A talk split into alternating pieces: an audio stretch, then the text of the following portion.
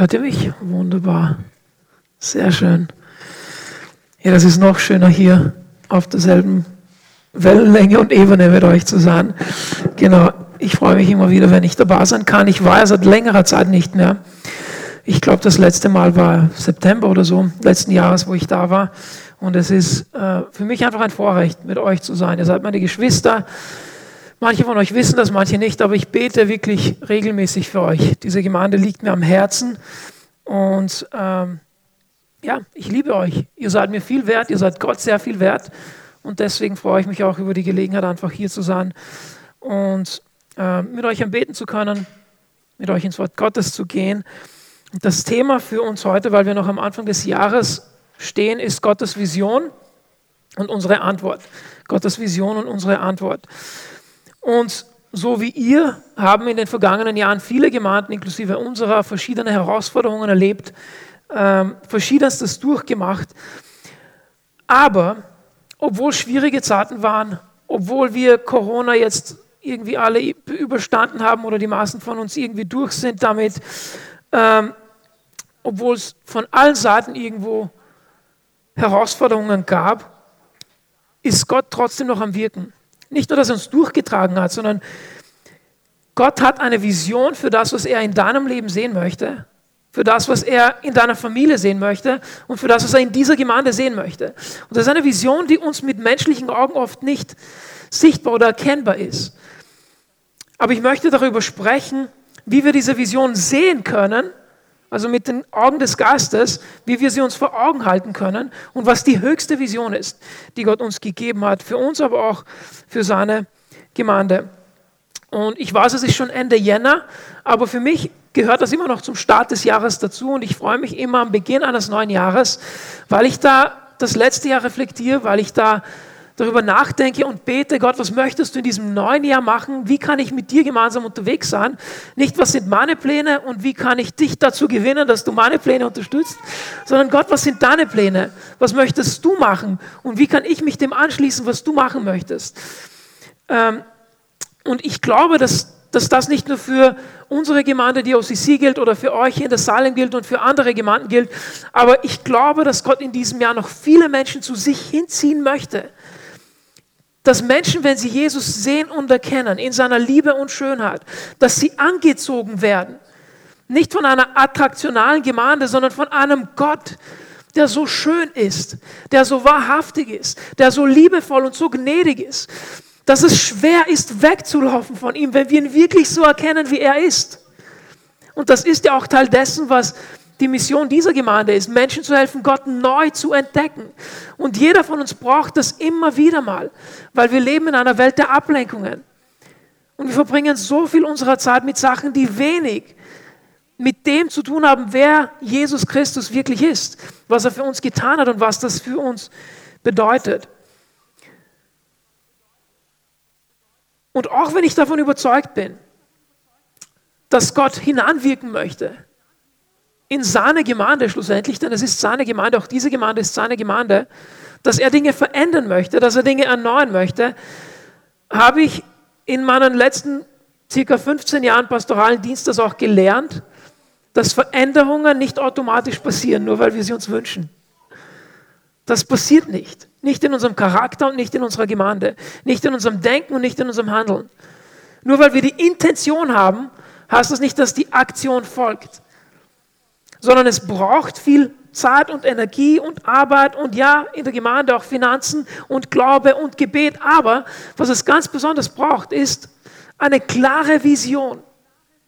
Etwas vor Augen zu haben, wo wir eigentlich hinwollen, ein klares Ziel. Und es gibt im Alten Testament einen Bibelvers in Sprüche 29, Vers 18, wo steht, ohne Gottes Weisung verwildert ein Volk. Doch es blüht auf, wenn es Gottes Gesetz befolgt. Nicht nur kennt oder hört, sondern befolgt. Dieses Wort Weisung, Gottes Weisung ist das hebräische Wort Chazon. Ich spreche nicht Hebräisch, aber ich habe mich da erkundigt und es ist dieses Wort Chazon. Ja, und dieses Wort kommt 34 Mal im Alten Testament vor. Das weiß ich auch nicht auswendig. Ich muss mich genauso wie jeder von euch erkundigen und schlau machen über diese Dinge. Und, und dieses Wort heißt, ähm, eigentlich heißt es Vision. Gottes Weisung, Vision. Es bedeutet göttliche Offenbarung, es bedeutet eine prophetische Weisung über, über das, was Gott sagen möchte zu uns. Und wir als Gemeinde, wir als seine Kinder brauchen göttliche Weisung. Wir brauchen Richtung, denn ohne Richtung, ohne Vision verwildert ein Volk. Jeder geht irgendwo hin. Jeder macht das, was er glaubt, das richtig ist. Und das hat das Volk Gottes so viel und so oft erlebt, dass ohne der Weisung Gottes, ohne dem prophetischen Reden Gottes das Volk verwildert. Aber wenn sie das Gesetz Gottes befolgten, dann ging es ihnen gut. Und die Frage ist, wie gibt uns Gott eine Vision? Wie spricht Gott zu uns? Wir sind jetzt in einer anderen Zeit als das Volk Gottes damals. Und es gibt unterschiedliche Formen, wie Gott spricht zu uns. Er kann durch einen Traum reden. Zu mir persönlich, was mich angeht, meine Familie, meine Zukunft. Er kann durch die Gemeindeleitung zu uns reden. Er kann zu uns reden, wenn wir in sein Wort gehen und etwas lesen, das zu uns spricht, was konkret eine Frage beantwortet, die wir haben.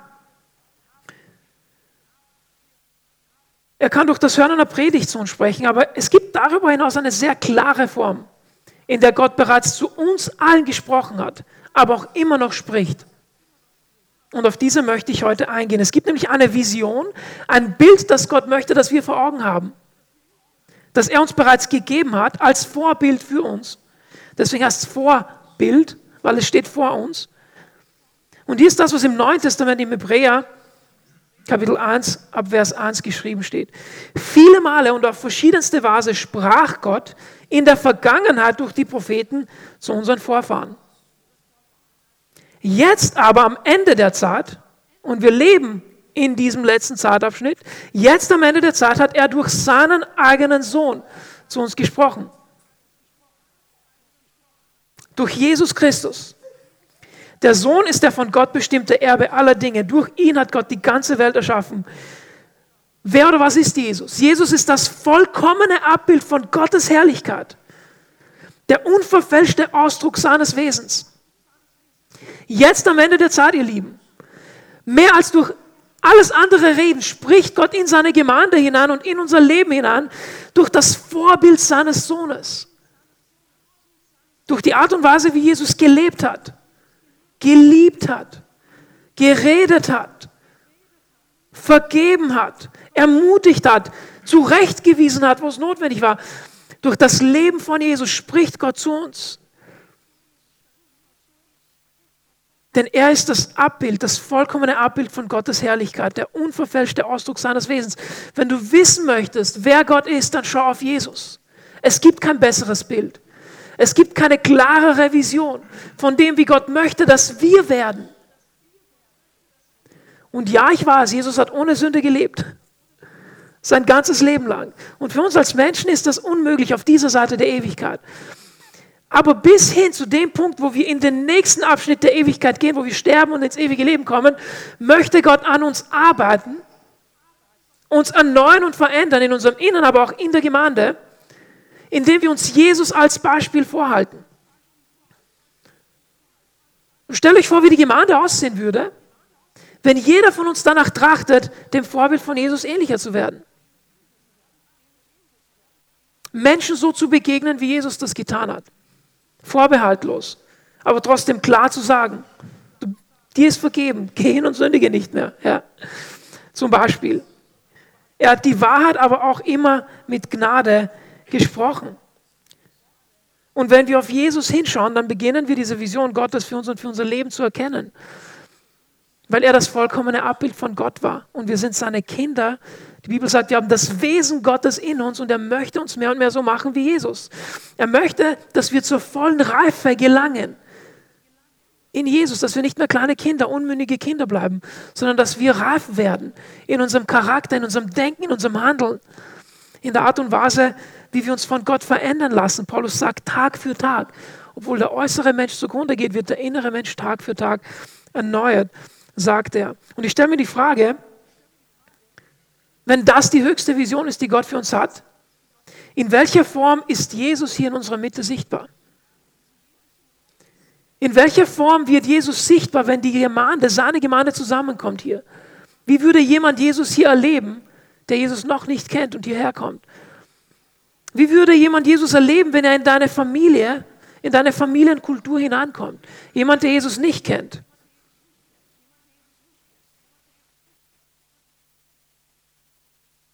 Und was wäre, wenn diese Gemeinde dafür bekannt wäre?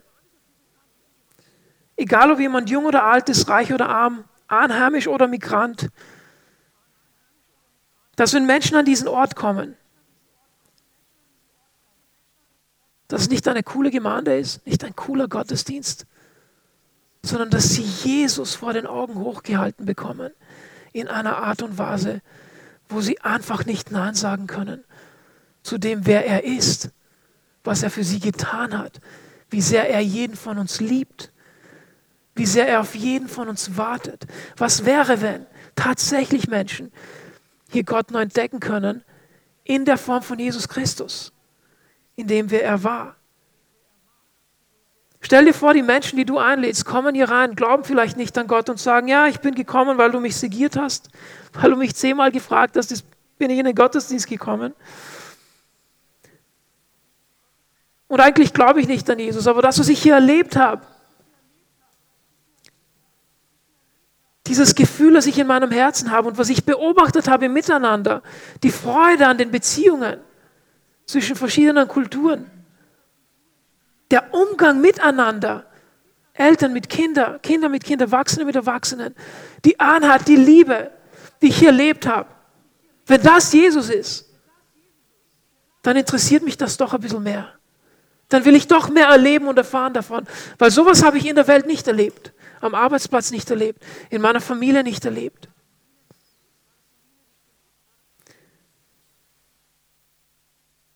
Stell dir vor, Menschen aus deinem Umfeld kommen hierher und erleben nichts anderes, nichts mehr oder weniger als Jesus Christus. Aber wisst ihr, wer Jesus ist im 21. Jahrhundert? Die Gemeinde. Wir sind der Leib von Jesus. Er ist das Haupt der Gemeinde, aber du und ich repräsentieren Jesus hier auf dieser Welt. Deswegen möchte Gott uns ja auch charakterlich immer mehr dorthin bringen, wo Jesus war, weil wir ja in dieser Welt Jesus repräsentieren. Und die Menschen, die Jesus nicht kennen, wissen das. Aber oft ist halt das Problem, dass wir Jesus nicht so gut repräsentieren und dass sie vielleicht uns oder andere Menschen beobachten und sich denken, ja, wenn das Jesus ist, dann lieber doch nicht. Dann gehe ich lieber meinen Weg. Und ich zeige überhaupt nicht mit dem Finger auf keinen von uns.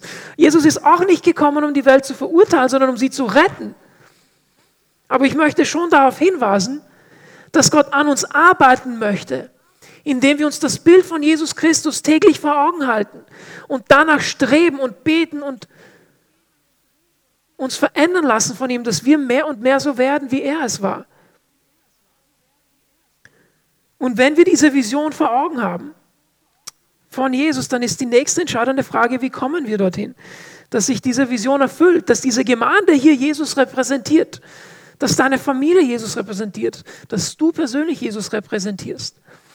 Und ich möchte zurück ins Alte Testament kehren, weil es dort ein sehr gutes Beispiel gibt, wo Gott sein Volk, seinem Volk eine Vision gegeben hatte von einem verheißenen, versprochenen Land, wo sie hineinziehen sollten. Das Volk Israel war 400 Jahre lang in der Gefangenschaft unter dem ägyptischen Herrscher und wurde von Gott herausgebracht aus der Gefangenschaft durch die Wüste, um hineinzukommen in das verheißene Land. Gott gab seinem Volk eine klare Vision einer besseren Zukunft. Aber hier ist das Problem. Dieses verheißene Land war nicht unbewohnt, sondern dieses verheißene Land war von anderen stärkeren oder starken Völkern bewohnt. Das heißt, das Volk konnte nicht einfach reingehen, wie bei einem Haus, wo du den Hausschlüssel kriegst und du machst auf und gehst rein, sondern in dem Haus wohnen Leute. Ja? Da sind Leute, die müssen, die müssen mal raus, bevor ich da einziehen kann. Ja? Und so ging es dem Volk Gottes.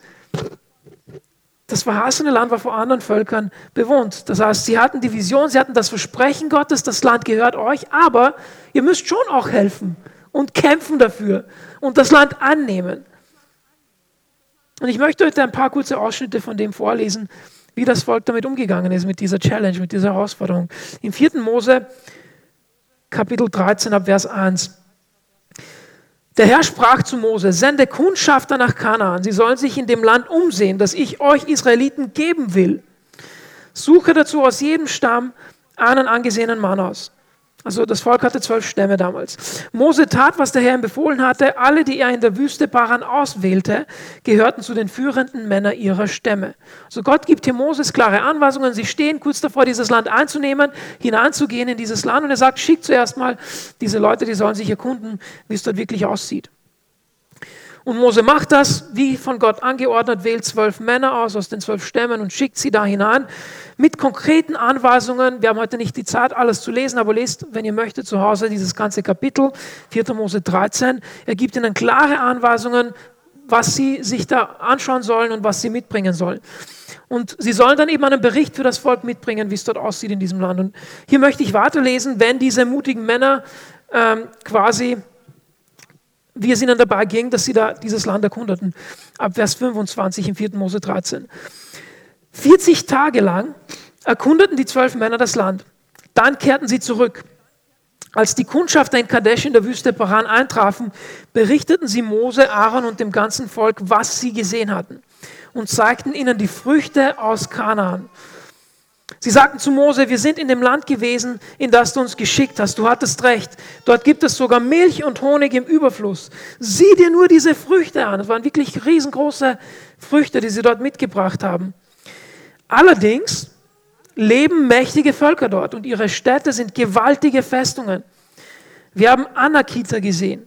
Und in der Wüste Negev siedelten die Amalekiter, im Gebirge die Hethiter, Jebusiter und Amoriter.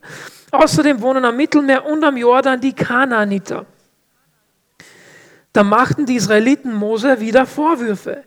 Kaleb, er war einer dieser zwölf Männer, Kaleb versuchte sie zu beruhigen und rief, wir sind stark genug, um das Land zu erobern. Wir müssen nur losziehen und es in Besitz nehmen. Aber die anderen Kundschafter widersprachen. Gegen diese Völker haben wir auf keinen Fall eine Chance. Wir können auf keinen Fall antreten gegen die. Sie sind viel stärker als wir und sie erzählten den Israeliten die schlimmsten Geschichten über ihre Rase. Wir haben das Land durchzogen. Wir wissen, wie es dort aussieht. Glaubt uns, dort herrschen Mord und Totschlag. Alle Menschen, die wir gesehen haben, sind groß und kräftig. Ja, es gab anscheinend keine Babys, keine Kinder, keine Älteren, keine, keine, niemand. Alle waren groß und mächtig dort. Dann sagen sie weiter, die, die Anakiter, die wir getroffen haben, sind Riesen. In deren Augen waren wir klein wie Heuschrecken. Leichte Übertreibung. Und so haben wir uns auch gefühlt. Und es ist so spannend, dass da zwölf Männer hingeschickt werden und der Großteil der Männer kommt zurück voller Angst. Aber Kaleb, der dasselbe erlebt und gesehen hat, Kaleb und Josua gemeinsam, es waren zwei Ausnahmen, die sehen das anders.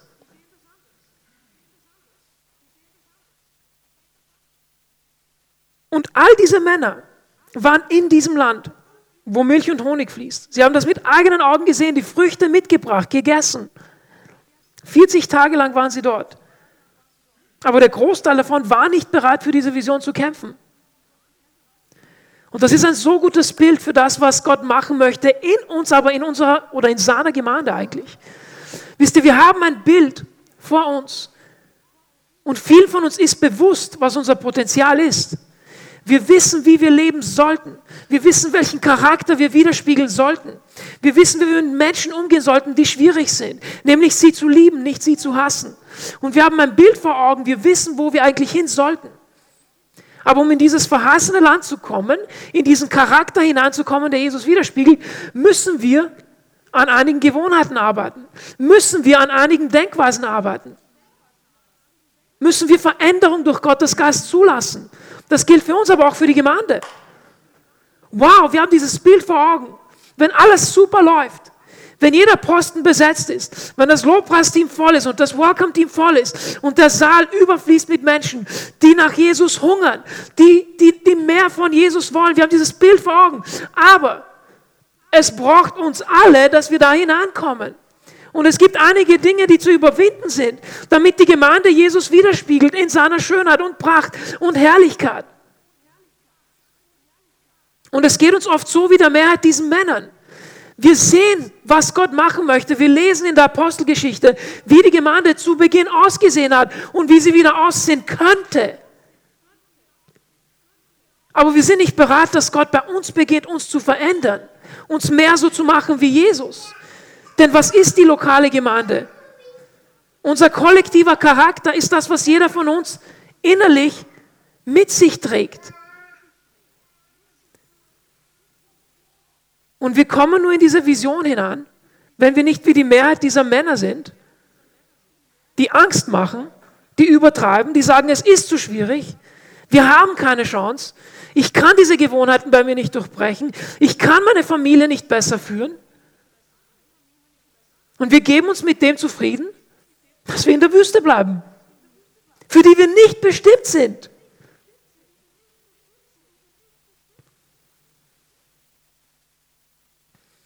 Und manche von uns leben wirklich seit Jahren mit der Vision eines Lebens, das Jesus widerspiegelt, aber die Angst vor dem Scheitern oder die Angst vor dem, was andere über uns sagen könnten, wenn sie wissen, dass wir Jesus lieben, dass wir an Jesus glauben, dass das unser höchstes Ziel ist im Leben, nicht Geld zu machen und Karriere und all diese anderen Dinge und das schönste Haus und Ort und ich will mehr so werden wie Jesus und alles andere. Ihr Lieben ist nebensächlich.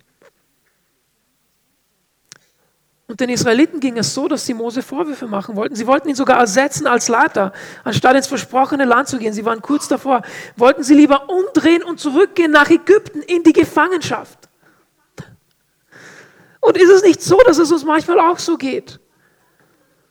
Dass wir uns denken, es ist doch leichter zurückzugehen zu meinem alten Leben und meinen alten Gewohnheiten, wo ich drei Stunden am Tag vom Fernseher oder vom Handy sitze, anstatt dass ich mich mit dem Wort Gottes auseinandersetze, weil es ist leichter zurück in die Gefangenschaft der Sünde und der Sucht zu gehen, anstatt nach vorne zu schauen, auf Jesus nämlich, der mich so machen möchte, wie ich eigentlich sein kann.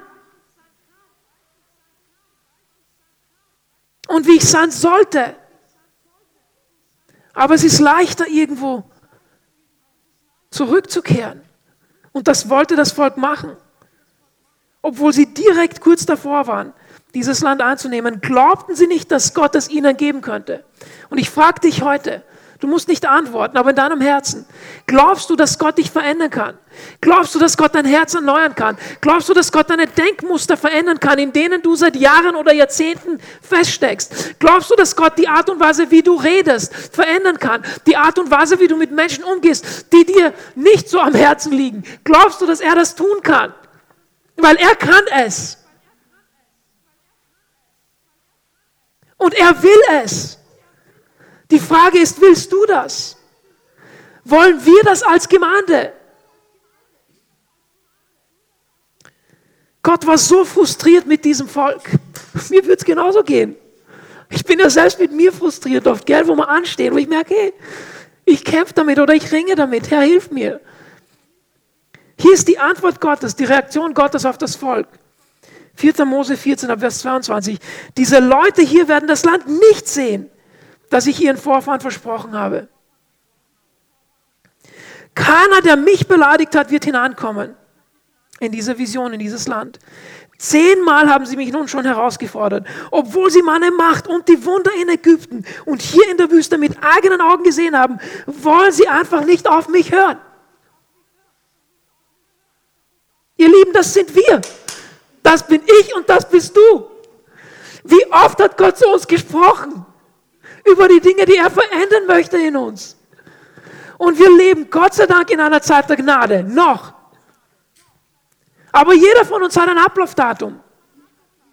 Jetzt wäre die Zeit, um uns auf das einzulassen, was Gott in unserem Leben machen möchte in diesem neuen Jahr. Jetzt wäre der gute Moment, der richtige Moment. Nicht morgen, nicht nächsten Monat oder nächstes Jahr. Aber wir sind nicht fertig hier. Gott spricht dann noch über jemanden ganz Besonderen im Vers 24. Ganz anders dagegen mein Diener Kaleb. Er ließ sich nicht beirren und ist mir immer treu gefolgt. Darum werde ich ihn in das Land bringen, das er bereits gesehen hat. Seine Nachkommen sollen es besitzen. Warum? Weil Kaleb Gott geglaubt hat. Weil Kaleb nicht auf sich und auf seine Ohnmacht geschaut hat, sondern auf das, was Gott bereits gemacht hat und machen kann für ihn. Das ist immer eine Frage, worauf wir schauen. Denn das, was unsere Aufmerksamkeit hat, in die Richtung bewegen wir uns dann auch. Und wenn Jesus unsere Aufmerksamkeit hat und sein Wort, dann bewegen wir uns mehr und mehr so, dass wir so werden, wie er es war und wir es auch werden können.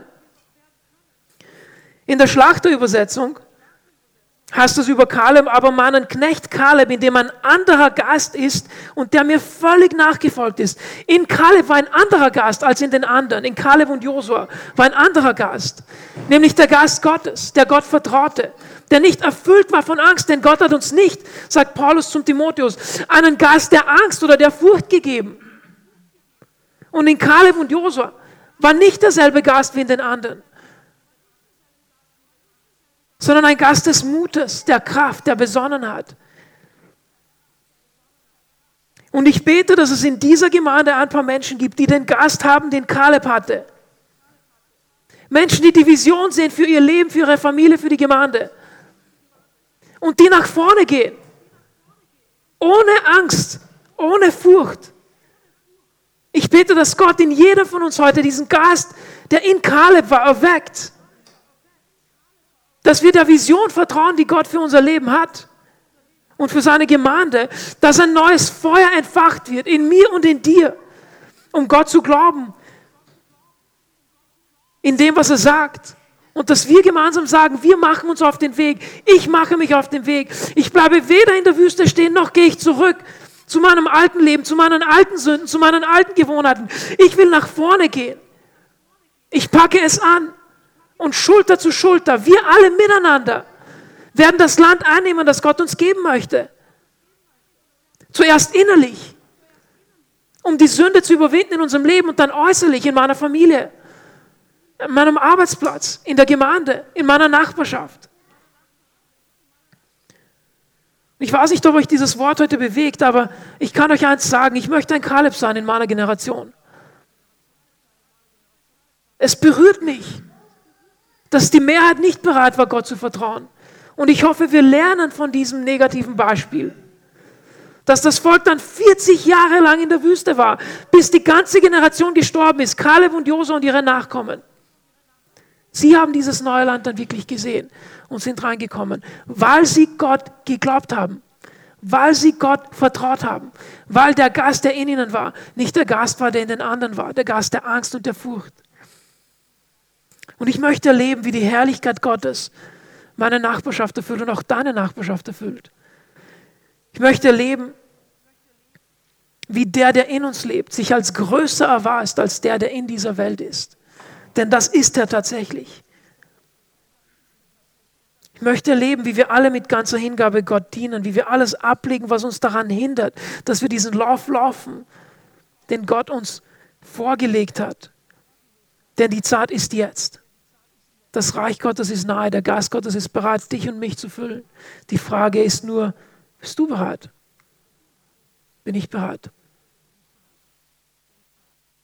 Wollen wir uns zu Beginn dieses Jahres auf den Weg machen, den Gott vorgesehen hat für uns, um innerliche Erneuerung zuzulassen? Indem wir nicht nur sein Wort lesen, aber indem sein Wort wie ein Spiegel uns liest und uns widerspiegelt, welche Verhaltens- und Denkweisen nicht dem Wort Gottes entsprechen. Welche Redeform nicht dem Wort Gottes entspricht. Welche Gewohnheiten nicht dem Wort Gottes entsprechen. Vielleicht bist du noch am Überlegen, das ist okay. Vielleicht bist du dir noch nicht sicher. Aber für die, die, die entschieden sind, dieses Jahr Fortschritte zu machen in ihrem Charakter in der Gemeinde, möchte ich kurz skizzieren, was es braucht für uns, damit diese Vision eine Realität wird, damit wir mehr und mehr so werden wie Jesus, persönlich, aber auch als Gemeinde. Was braucht es, damit Gottes Vision für dich, deine Familie und diese Gemeinde eine Realität wird? Und danach möchte ich abschließen. Es braucht erstens die Bereitschaft, persönlich zu wachsen. Es braucht die Bereitschaft, persönlich zu wachsen. Eine starke Gemeinde besteht aus Menschen, die in ihr persönliches Wachstum investieren.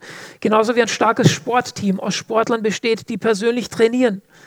Nicht nur dann, wenn Training ist am Samstag, sondern jeden Tag ins Fitnessstudio gehen und persönlich selbst trainieren und stark werden. Was bedeutet das für uns? Es bedeutet, dass wir es zu unserer Gewohnheit machen, täglich Dinge zu tun, wo wir wachsen daran. Bücher zu lesen oder zu hören, die uns im Glauben stärken die Bibel, aber darüber hinaus Bücher, die uns helfen, tiefer zu gehen mit dem Herrn. Es bedeutet, dass wir anstatt der Musik, die uns vielleicht am meisten gefällt, Musik nehmen, die uns inspiriert und motiviert und bewegt, näher an Christus zu kommen. Es bedeutet, dass wir ungesunde Gewohnheiten mit gesunden Gewohnheiten ersetzen, die unseren Körper und Geist stärken. Es bedeutet, dass wir Predigten und Podcasts hören von Menschen, die uns voraus sind, denen wir nachahmen wollen, weil sie mehr so aussehen, wie Christus es ist. Wir sollten unseren Geist nicht nur Sonntag, sondern jeden Tag mit Gottes Wort ernähren. Wir werden geistlich stärker, indem wir gemeinsam fasten und beten. Heute ist der letzte Tag unserer Fastenzeit mit unserer Gemeinde. Wir machen das jedes Jahr zu Beginn des Jahres, wie auch ihr. Wir fasten gemeinsam, weil uns das geistlich stärkt. Wir verzichten auf etwas in unserem Leben, damit mehr Platz ist für Jesus. Wisst ihr, beim Fasten geht es nicht darum, Gott zu beweisen, wie stark und gut wir sind und wie viel wir aufgeben können für ihn. Es geht darum, dass wir etwas auslassen, zum Beispiel eine Mahlzeit am Tag und diese Zeit nutzen, um geistlich uns zu ernähren mit seinem Wort. Denn wie Jesus gesagt hat, der Mensch lebt nicht nur vom Brot allein, sondern von jedem Wort, das aus dem Mund Gottes kommt. Das ist es, was Fasten bedeutet. Ich lasse den Film aus oder ich lasse die sozialen Medien täglich aus für eine halbe Stunde, Stunde und stattdessen lebe ich nicht irgendein Hobby aus, sondern setze mich mit der Wahrheit Gottes auseinander oder gehe ins Gebet oder mache einen Gebetsspaziergang in meiner Nachbarschaft für die Menschen, wo ich mir wünsche, dass sie Jesus kennenlernen. Das ist die Bedeutung des Fastens. Wir positionieren uns vor Gott als Menschen, die von ihm empfangen wollen und verändert werden wollen. Und keiner von uns kann Gott irgendetwas geben, das er bräuchte. Egal, ob du wochenlang ohne Essen fastest. Gott ist nicht beeindruckt davon. Aber er kann dich verändern dadurch, dass du dich vor ihn hinstellst und sagst, hier bin ich. Ich lasse was aus, was mir wichtig ist, weil du mir wichtiger bist. Und das verändert uns innerlich. Zweitens, was braucht es? Es braucht die Bereitschaft, gemeinsam vorwärts zu gehen. Es braucht die Bereitschaft, gemeinsam als Gemeinde vorwärts zu gehen oder als Kleingruppe vorwärts zu gehen. Ich weiß nicht, wie viele von euch die Olympischen Spiele anschauen ähm, oder welche dieser Wettbewerbe euch interessieren, aber ich habe ein Bild mitgenommen von einem Ruderboot. Und ich glaube, das ist ein sehr gutes Bild für das, was Gott machen möchte und wie er uns vorwärts bringen möchte. Jeder von uns in der Gemeinde hat einen Platz in diesem Boot. Jeder von uns hat ein Ruder in der Hand. Aber das, was dieses Ruderboot nach vorne bringt, ist nicht, dass jeder dann rudert, wenn es ihn juckt und kratzt und wie er will und in welche Richtung er will, sondern dass alle in diesem Boot zur selben Zeit mit derselben Intensität nach vorne rudern, nämlich in dieselbe Richtung. Weil wenn nur die linke Seite zu stark rudert, dreht man sich im Kreis. Wenn die rechte Seite zu stark rudert, drehen wir uns im Kreis. Wenn alle durcheinander rudern, bewegen wir uns nicht vom Fleck. Was meine ich damit? Es braucht einen gemeinsamen Rhythmus als Gemeinde. Einen Rhythmus des Vorwärtsgehens und des Ruhens einen Sabbat. Jeder von uns braucht einen Tag, wo wir uns ausruhen.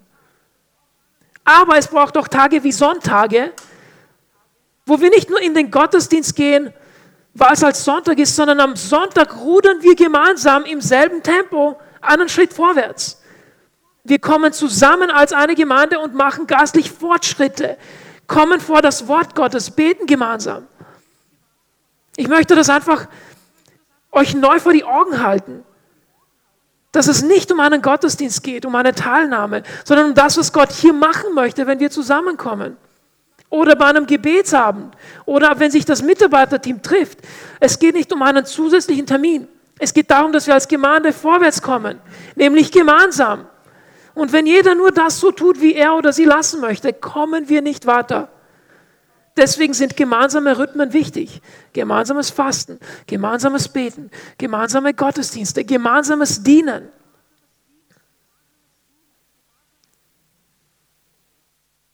So bewegen wir uns nach vorne.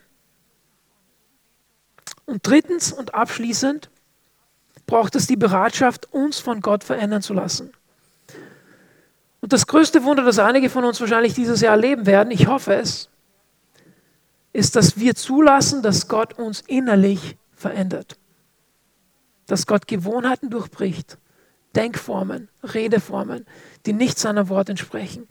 Und dass wir die Liebe von Christus erleben, die uns mehr und mehr zu ihm hinzieht. Und dass wir das, was wir selbst erleben, auch widerspiegeln nach außen. Denn wisst ihr, Jesus hat gesagt, aus dem Herzen kommen alle bösen Dinge. Das, was hineinkommt in uns, das kommt auch wieder hinaus.